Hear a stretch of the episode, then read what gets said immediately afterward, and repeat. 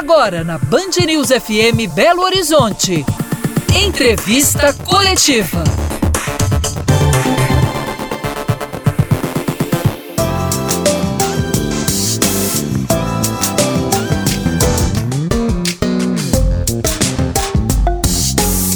Boa noite para você. Hoje estamos terminando a primeira semana do segundo mandato de Romeu Zema. O governador tomou posse com um novo vice, Matheus Simões, que é o nosso convidado de hoje aqui do Entrevista Coletiva. Vice-governador, boa noite, bem-vindo. Boa noite, muito obrigado a você e a todos que nos acompanham.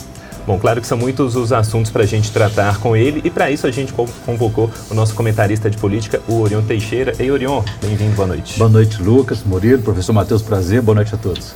E também o nosso diretor de jornalismo, Murilo Rocha, aqui conosco. Tudo bem, Murilo? Boa noite, Lucas, boa noite, Orion. Governador, prazer recebê-lo aqui novamente. Muito obrigado. Gostaria de começar falando sobre essa primeira semana mesmo. É, à frente aí da vice-governadoria. O senhor já fazia parte do governo como secretário, sempre foi um homem de confiança do governador Romeu Zema, mas agora nessas novas funções e atribuições. Gostaria de ouvi-lo sobre esse comecinho de comecinho de mandato. Né? O mais diferente para mim na primeira semana foi mudar de andar. Né? Eu saí do quarto andar onde ficava com o governador, passei para o terceiro logo abaixo dele. Mas no mais, como o governador delegou a mim, Lucas, a manutenção desse trabalho de coordenação da atividade dos secretários que eu já fazia antes, é, muda, mudou pouco a minha rotina do dia a dia. A gente teve a oportunidade de já repactuar o que a gente tinha para fazer. No ano passado ainda, essa é a vantagem de um governo em que o governador não só foi reeleito, mas decidiu manter todo o seu secretariado. Sim. Então nós já estamos com a semana embalada com muita atenção com a questão das chuvas. Né? Talvez o que tenha de diferente essa semana é essa preocupação nossa com esse período chuvoso é, prolongado aqui em Minas Gerais, que sempre traz preocupação. Algo que já foi discutido com o governador, Defesa Civil, porque as chuvas, é, inclusive para esse fim de semana agora, né, previsão de chuvas muito volumosas, mais uma vez, né? É, infelizmente já tivemos 12 mortos, 14, desde, 14 ah, mortos ah. desde o início das chuvas, é, com aquela tragédia terrível na noite de Natal em Antônio Dias. É. É, então temos já a Defesa Civil bem organizada no estado inteiro para os próximos dias. Esse final de semana vai ser também um final de semana de muita chuva em todo o estado. Então há uma preocupação de ajudar os municípios, especialmente na, é, nas populações que estão ali em costas, para que a gente tente desocupar as áreas de risco para evitar que a gente tenha mais óbitos. E aí também apoio àqueles que estão desabrigados. Já temos mais de 7 mil pessoas desalojadas ou desabrigadas no estado até esse momento. Governador, é, o presidente Lula, desde a campanha dele agora eleito, né, já atuando no cargo, ele falou que uma das primeiras missões dele é uma reunião com os governadores de estado, parece estar marcado para o dia 27 de janeiro, ou com representantes dos governadores do estado, para discutir as prioridades de cada estado do país. Ele falou que parece que vai elencar ali três prioridades de cada estado para poder né, focar nisso durante, pelo menos, esse começo de governo. Quais são as três prioridades que Minas Gerais vai levar para a mesa nessa reunião com o presidente Lula? Nós temos é, um total de sete temas que são muito importantes para nós. O governador está tentando que os secretários e os ministros conversem esses dias para a gente entender o que já está na pauta e, portanto, não precisa ser levado como prioridade adicional. Né? Mas vamos lá. É, talvez o mais importante para a gente é um tema que já está em tramitação, aprovação do regime de recuperação fiscal, é, que precisa ser aprovado pela STN ao longo dos próximos meses. Ao lado disso, repactuação de Mariana porque é, esses dois temas são temas que estavam muito adiantados no último governo e que a gente espera não sofram nenhum tipo de retrocesso nesse próximo governo, mas não me parecem serem temas para essa reunião, porque essa reunião fala de temas novos. Esses temas são temas já estão disse, em andamento. Já estão em andamento bem adiantado. Aí nós passamos para os nossos uma outros. Deles é, também, né? também não entra na lista de prioridades, mas entra no pedido de não haver retrocesso, né? Porque a gente voltar a discutir, por exemplo, repactuação de Mariana, uhum. em que só estava faltando a indenização dos pescadores e a indenização ao SUS, se a gente voltar a discutir a questão ambiental, que estava toda ela debatida já com o IBAMA, vai ser é, muito duro. É mais demorada? É a mais complexa é. e a gente tinha superado depois de dois anos de negociações. Então a gente espera que não haja retrocesso nisso. Mas, no mais, nós temos é, cinco pontos de infraestrutura que são muito importantes para a gente. Metrô, nós precisamos dele assinado. Também nos parece que não precisa ser listado como prioridade. Afinal de contas, leilão já aconteceu, só falta assinar. O governo Lula foi sempre conhecido por cumprir os contratos, então a gente espera que o é, metrô seja assinado. E a gente entra nos nossos temas de infraestrutura. Licitação da 381 trecho Belo Horizonte a Governador Valadares. A licitação está pronta, é uma questão de publicar a licitação. Então, essa é prioritária para a gente. As nossas relicitações, que para nós são um tema só, 040 e 262, 262 sentido Belo Horizonte até é, o Triângulo Mineiro, é, que precisam ser relicitadas, esses contratos precisam ser rediscutidos, isso também é prioridade para a gente. Nós temos a 251, que é a rodovia que liga Salinas a Montes Claros. Para quem não conhece, gente, aquela é a rodovia mais perigosa do estado de Minas Gerais. É trânsito de carreta, uma atrás da outra. Nós temos morte toda semana naquela rodovia. É uma rodovia federal muito perigosa, precisa ser duplicada. E Jequitaí, barragem de Jequitaí. É uma obra que está paralisada há muitos anos. A gente é, voltou a fazer desapropriações por conta do Estado, mas a Codevasf, que é do governo federal, tem de reassumir esse projeto. Então, o governador deve escolher, dentre as obras de infraestrutura, 381, 262, 040, Jequitaí 251, três para levar nesse pacote de priorização. Então vão ser obras de infraestrutura, Certamente. Nessas, pedidos aí. Esse é o ponto de estrangulamento no Estado, porque fazem 20 anos que Minas Gerais não recebe investimentos em infraestrutura relevantes do governo federal. Professor Matheus, o, dessas prioridades aí, uma delas, pelo menos, é mais convergente com outros estados, que é a questão do endividamento. O senhor acredita que essa adesão ao regime de recuperação fiscal, que é um modelo, um programa que não é do atual governo, estava no governo anterior, isso pode ser refeito, reavaliado, um outro modelo, uma outra proposta de renegociação da dívida de todos os estados, não apenas só de Minas Gerais? Queria que senhor explicasse também que fase que está essa, essa adesão ao regime de recuperação fiscal. O regime de recuperação fiscal é da era Dilma, na verdade. Né? É, depois ele foi reformulado na era Temer, voltou a sofrer uma reformulação no governo Bolsonaro. O Rio de Janeiro está nele desde a, o governo da presidente Dilma Rousseff. O, nós temos, junto com Goiás e o estado do Rio Grande do Sul, as condições para aderir ao, à recuperação fiscal nos termos em que a lei está hoje. E são só esses quatro estados, Rio de Janeiro que já está, Rio Grande do Sul que já assinou, Goiás que já assinou e a gente que está tentando completar o processo, que tem condições de ter suas dívidas renegociadas. Outros estados têm esse problema, é verdade, mas a maior parte dos estados não tem suspensão de dívida, ou nenhum outro estado sem ser esses quatro tem suspensão de dívida por ordem judicial, que nós temos. E que é uma situação de risco constante, porque imagina, nós já temos hoje, Orion, mais de 40 bilhões de reais de dívidas suspensas por ordem judicial. Se a gente não entrar no regime de recuperação, nós temos que pagar essas dívidas. E nós não temos fluxo de caixa para isso. A parcela anual nossa hoje está chegando a 10 bilhões de reais. Se a gente fizer o regime de recuperação, essa parcela anual cai para pouco mais de 2 bilhões de reais. Que a gente tem condição de pagar, os 10 nós não temos condição de pagar. 2 então, biano. 2 biano. Tá. Então é muito importante para a gente que essa adesão efetivamente ocorra. Para o telespectador entender, a recuperação é, fiscal é apenas um reparcelamento com um tratamento de juro um pouquinho diferente. É, em vez de pagar a dívida em 10 anos, a gente ganha a possibilidade de pagar em 30 e pega o saldo devedor e refinancia para o futuro. Então, isso é para esse suspiro que permitiu pôr as contas em dia, pagar os salários em dia, vai ser muito importante continuar esse pagamento é, diferido no tempo. Mas a questão das condicionantes, né? acho que é a grande questão do regime de recuperação fiscal são as condicionantes, questão de reajuste de servidores, essas questões todas. Acho que é isso que. Com é, que afeta os servidores e as estatais, as empresas. É, na verdade, não há é, nenhum impedimento a reajuste de servidores nem a concursos. Tanto é que nós temos concursos em andamento que estão previstos no nosso projeto de recuperação fiscal, inclusive. É, em várias carreiras, nós temos concurso em andamento da Polícia Militar, do Mas Corpo é de Bombeiros. geralmente, né? Mas esse nós não podemos, não é por conta de recuperação fiscal, eu só posso repor por conta de regime, de, por lei de responsabilidade fiscal. fiscal. Uhum. E essa eu não posso mesmo. Desde 2015 o governo não pode ampliar. Então nós temos agora o concurso da GE, mas é só para repor. Nós temos concurso em andamento é, dos fiscais da Receita, mas é só para repor. Saúde, educação e segurança, estamos com concurso em andamento, só repondo. Uhum. Mas aí não, isso não tem a ver com regime de recuperação. Tem a ver com o fato da gente estar tá acima do limite prudencial do gasto com o pessoal.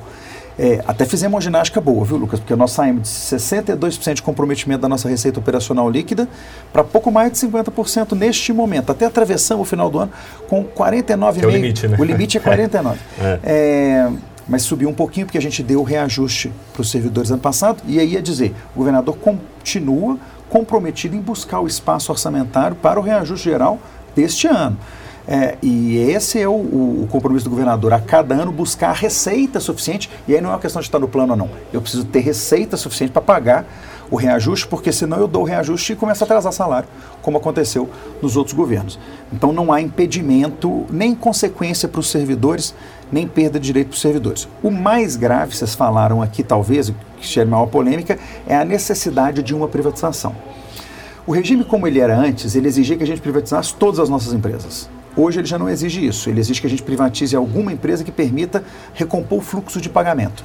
A única empresa que a gente tem com porte para recompor o fluxo de pagamento é a Codemic.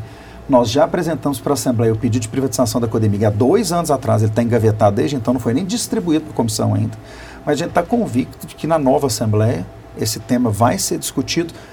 Verdade seja dita, ele tramitou na véspera do Natal na Comissão de Constituição e Justiça, foi aprovado lá como sendo um projeto constitucional. A gente espera que no começo do ano ele deslanche, porque com ele aprovado, o plano de recuperação sem impactos para os servidores é, vai continuar rodando para que a gente tenha equilíbrio das contas. Tá. É, falando ainda nesse, pegando esse gancho aí do, da recuperação fiscal, do RRF, o senhor falou sobre a Assembleia. Né? Fato é que o, o, primeiro mandato do governador foi muito tumultuado, essa relação foi muito tumultuada é, com a Assembleia Legislativa, talvez até pela falta de uma base, mas principalmente também pela, por uma presidência que é, não tinha o melhor dos diálogos e vice-versa. Né? Cada um vai apresentar a sua versão para a história, mas a relação não foi das melhores. Pensando para esse segundo mandato, o que é que os senhores imaginam para essa discussão com o Legislativo? Eu acho que nós temos agora a condição de construir uma relação com o legislativo em outras bases. Quando nós chegamos em 2019, o governador era um homem sem convívio político e, portanto, sem interlocução com os deputados. Quando a gente volta agora, nós voltamos não só eleitos em primeiro turno, diferente da outra eleição, eleito com o apoio de mais de 600 prefeitos. Na outra eleição, nenhum prefeito do nosso lado e com é, a maior parte dos deputados eleitos ou reeleitos fazendo campanha para o governador, campanha aberta para o governador. É. Então a gente volta com uma base muito estruturada. Nós estamos falando de uma base certamente superior a 40 deputados e que a gente espera possa superar 50 deputados é, com as conversas que a gente tem conduzido ao longo das últimas semanas. Eu, o governador, o secretário Igor, todos nós muito empenhados em construir uma relação com a Assembleia mais propositiva. É, eu prefiro não lamentar o passado, é, mas também não quero reviver é, o tempo que nós tivemos de convívio com a Assembleia nos últimos anos. Tem muito erro da nossa parte. É, prefiro não julgar o ex-presidente, o dele está terminando, ele vai para o Tribunal de Contas, que ele seja feliz, mas que nós nunca mais tenhamos de conviver com uma pessoa que coloca os seus interesses políticos na frente dos interesses de Minas Gerais. E é o que o senhor apontaria nessa condução por parte do governador ou do executivo? Eu acho enfim? que lá no começo nós tivemos um, um, um erro que foi o de nos mantermos absolutamente apartados da discussão da formação dos blocos e da eleição do presidente. O presidente Agostinho se apresentou aos seus colegas como candidato do governo quando ele ganhou a eleição lá em 2019. É, mas ele nunca conversou com o governo sobre isso. É, nesse momento, essa conversa é uma conversa intensa. Nós fazemos ela com todos os deputados que foram eleitos com base no apoio do governador a gente conversa isso com cada um dos partidos que pretendem fazer parte da nossa base, base. de sustentação. É, e nós queremos discutir com muito critério a formação dos blocos da Assembleia. Esse assunto é um assunto da Assembleia, mas para o qual o Executivo não pode ficar de costas. Ele tem de responder ao que é a ele demandado pelos deputados, para fazer um diálogo de construção, porque senão eu começo a gestão com a rádio sintonizada em canais diferentes, tá certo? Eu estou ouvindo a AM e eles estão ouvindo FM. Hum. Olha, é, a gente tem muito assunto, claro, para conversar aqui com o vice-governador Matheus Simões, mas a entrevista coletiva está indo para sua pausa. É, rapidinho, a gente volta já já.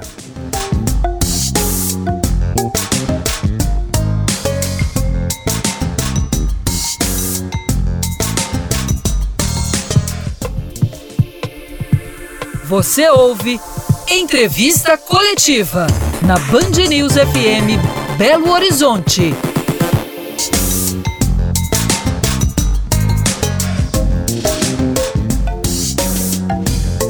De volta com a entrevista coletiva que hoje recebe o vice-governador de Minas Gerais, Matheus Simões, e passando a bola para o Orion abrir esse segundo bloco. Professor, nesse sentido de recuperar uma base política na Assembleia e não repetir os erros do passado, desde que o senhor entrou para o governo, pegou mais pragmatismo nessa relação também.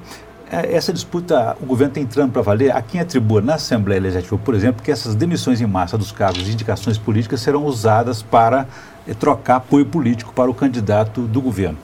Na verdade, essa demissão que a gente fez no dia 2, nós também fizemos no dia 2 de 2019.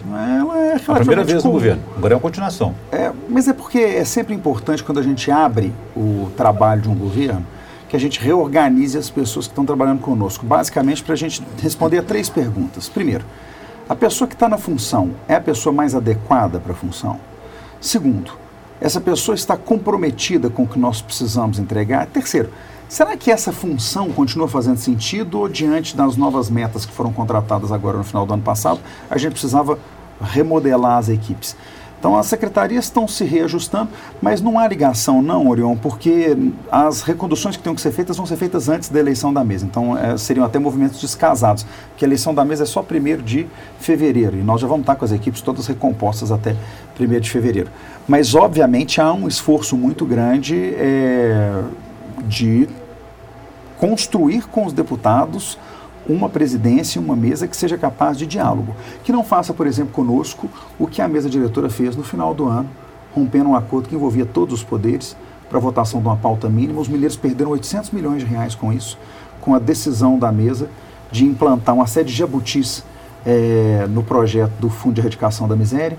Então, arrancaram de um orçamento já penalizado 800 milhões de reais, fora do que tinha sido acordado, eu fico triste pessoalmente porque eu fui o avalista da retirada do regime de urgência. É, e fui passado para trás, efetivamente. É, eu ainda sou do tempo em que os compromissos que eu assumo, eu cumpro até o final. Eu não assumo nunca um compromisso que eu não possa cumprir. Infelizmente, não foi essa a realidade com a qual a gente foi, é, a qual a gente foi submetido nos últimos anos dentro da Assembleia. Mas é o que eu disse, eu não vou lamentar o passado, não. Eu tenho certeza que a partir de 1 de fevereiro a realidade será outra construção da nova mesa diretora é parte disso. Matheus. Esse, esse episódio, só permite, Murilo, da Unimontes expôs uma, uma situação, deixou o governador até numa situação muito constrangedora, em que ele assumiu que fez aquilo por uma troca na Assembleia Legislativa, Eu de até- não nomear o aquilo- primeiro e o segundo. Eu vi aquilo só no, no jornal. Agora, o candidato que aparentemente teria vazado esse áudio do governador, para poder ser eleito em primeiro lugar na Unimontes, distribuiu um monte de dedicações exclusivas que ele sabia que não podia fazer por lei, né?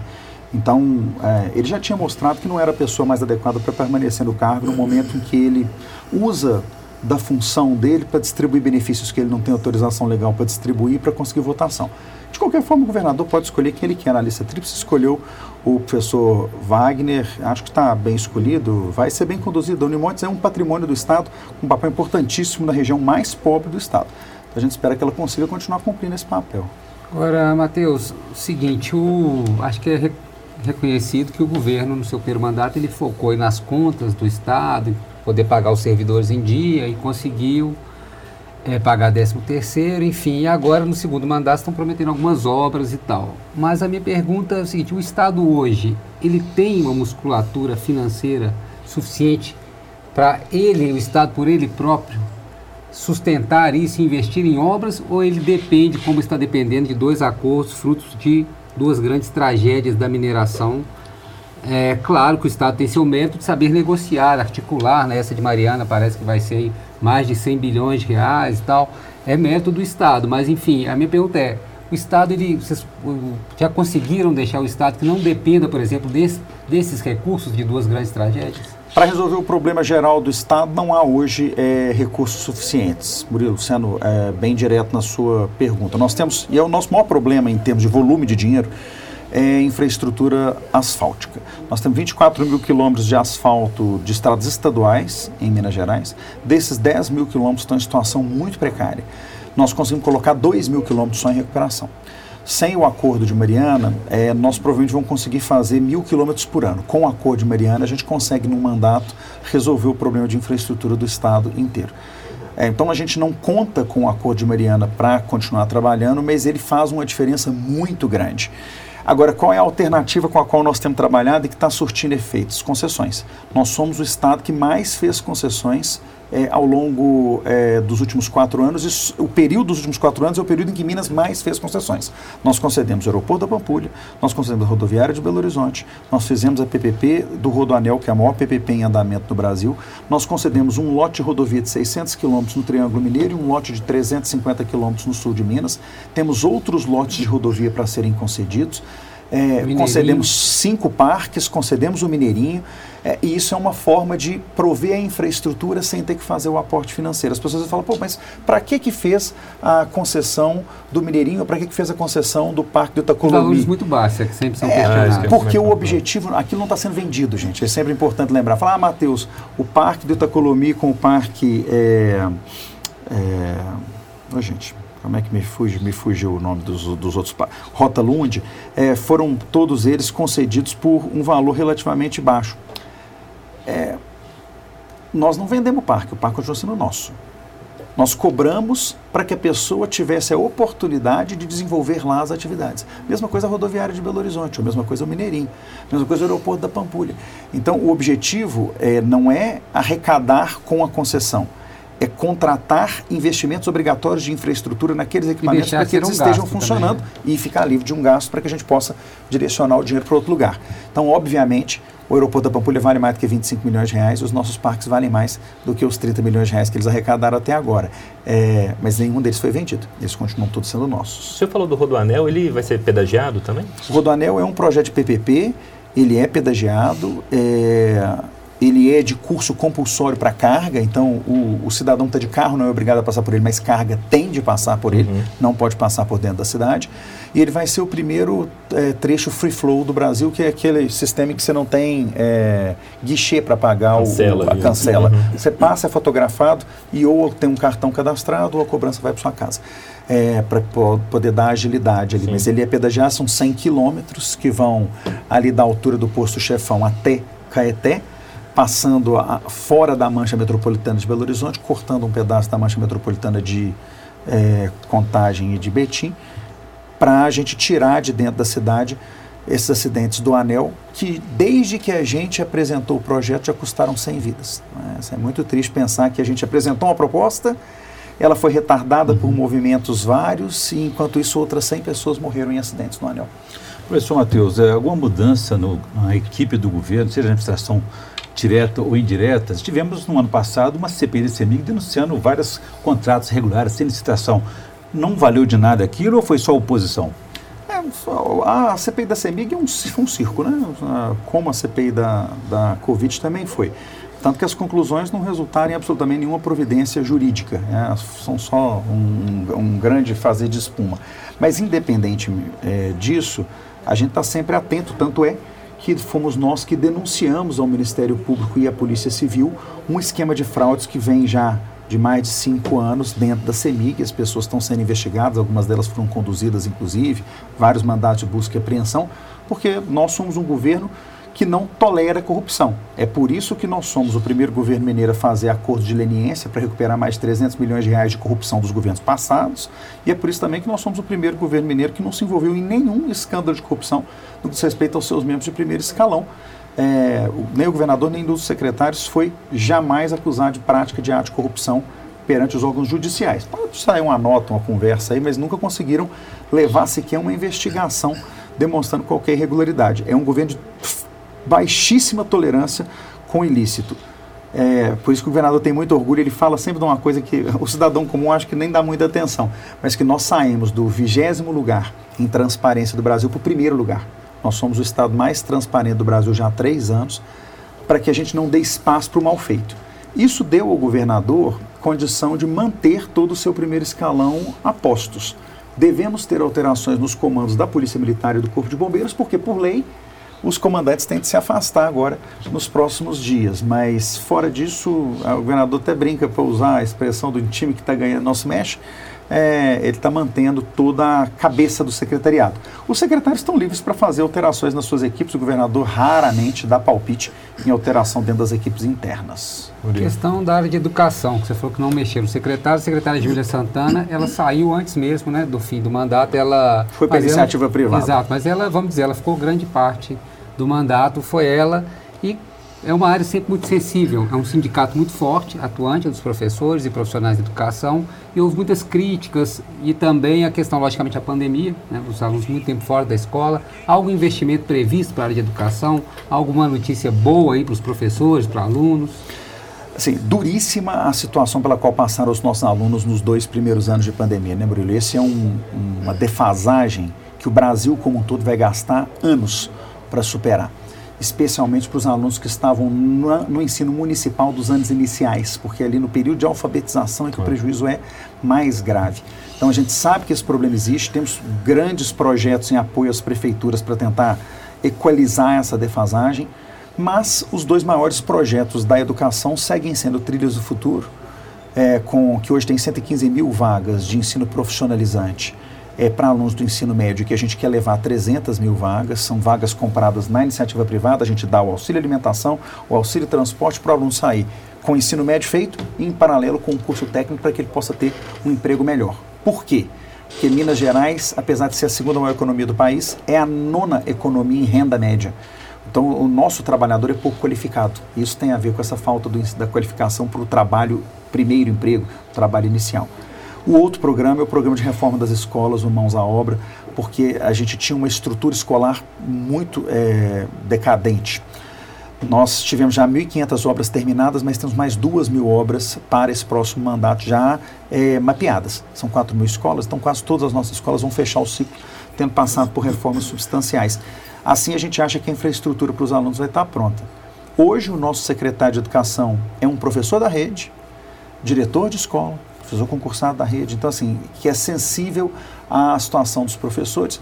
E acho que o que nós estamos acompanhando é a questão do piso da educação, que vai ser revisto de novo Sim. agora para esse ano. Obviamente, nós vamos, como fizemos todos os anos, fazer é, o ajuste para que o valor dos professores se obedeça o pagamento do piso, mais do que merecido pelos nossos profissionais. Eu falei que sou neto de professora do Estado, sei o tanto que isso é importante. Então, é, vamos continuar investindo. Mas não pode ficar parecendo que é só isso, né? que é Para só finalizar. salário. Nós temos mais de 30 mil professoras fazendo especialização e mestrado hoje com bolsa paga pelo Estado. É o trilho de futuro professores. Nós vamos continuar investindo na qualidade do ensino, não só no salário ou na infraestrutura. Bom, a entrevista coletiva está ficando por aqui, agradecendo a presença do vice-governador Matheus Simões, desejando sucesso à frente lá dessas novas funções. Muito obrigado. Eu que agradeço, gente. Orion, valeu, até uma próxima. Foi um prazer, boa noite. E Murilo também. Boa noite a todos. Valeu. É, você pode rever a este e a outros programas do nosso jornalismo e esporte. É só entrar e se inscrever lá no nosso canal no YouTube, na página Band Minas. Para você, uma boa noite, um bom fim de semana. Tchau.